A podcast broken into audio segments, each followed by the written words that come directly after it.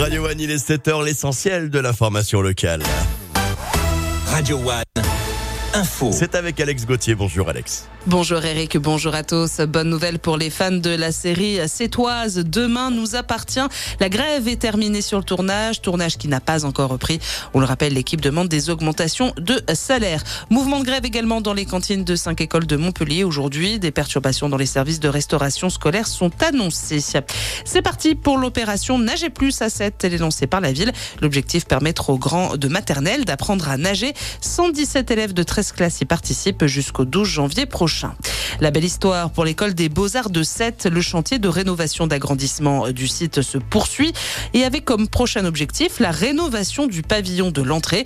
Une rénovation rendue possible grâce au financement de Fijissimo, l'ex numéro 2 de Facebook et nièce de Thérèse Morello, une figure de Sète décédée en octobre 2021.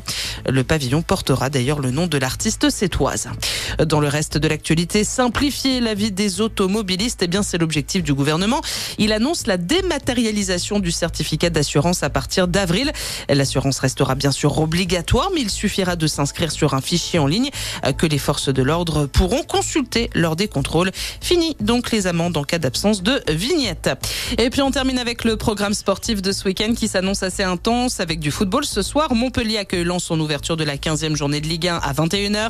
En football, toujours Acte de joue demain la 11e journée de National 3 et se déplace au Canet à 18h ce samedi. Donc, il y a aussi du hand à suivre ce soir avec la 13e journée de Pro League. Frontignan affronte à 20h30 Célesta.